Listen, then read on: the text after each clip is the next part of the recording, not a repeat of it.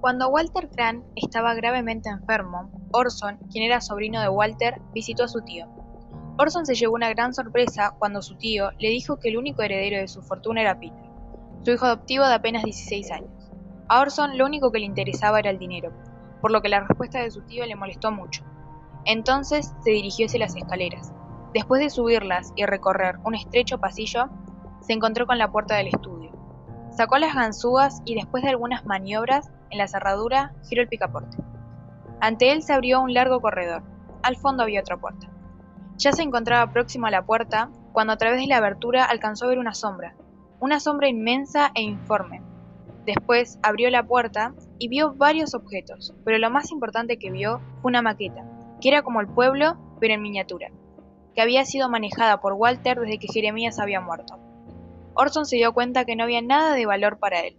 Por eso, estiró su brazo y tomó el telescopio. Lo empuñó con sus dos manos, se acercó a la maqueta y con los ojos brillantes de furia lo alzó por encima de su hombro como si fuera un garrote.